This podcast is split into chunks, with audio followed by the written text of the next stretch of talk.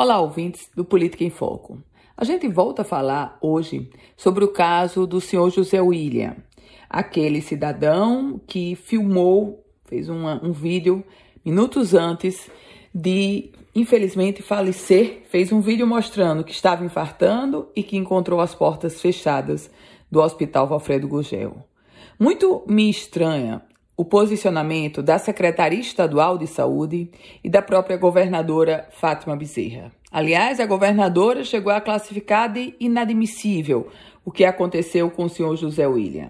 Já a Secretaria Estadual de Saúde se deteve a dizer, aliás, a resposta veio mais de 48 horas depois desse grave e grande escândalo.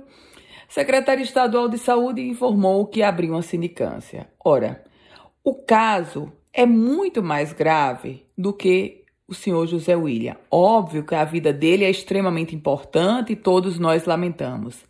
Mas é grave porque não é apenas uma sindicância. É grave porque são quantos Josés, quantos Williams que estão encontrando as portas fechadas. A governadora Fátima Bezerra classificou de inadmissível.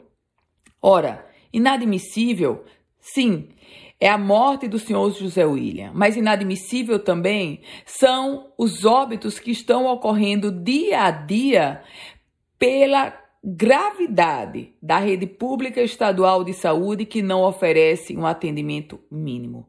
Inadmissível, a governadora precisa saber disso, inadmissível é ela divulgar o lançamento de um programa para fazer mutirão de cirurgia e, na verdade, menos de um mês depois, as cirurgias estarem paralisadas, porque o Estado não paga aos hospitais, o Estado não paga aos profissionais médicos, o Estado não paga aos profissionais terceirizados. Inadmissível é o Hospital Valfredo Gugé, o, Hospital Deoclésio Marques, em Parnamirim, está com as cirurgias comprometidas porque os equipamentos, os insumos não são suficientes.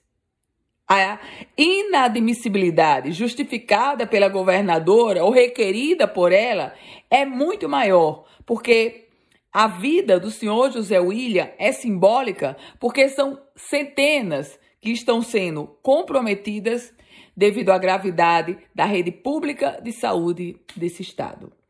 Eu volto com outras informações aqui no Política em Foco com Ana Ruth Dantas.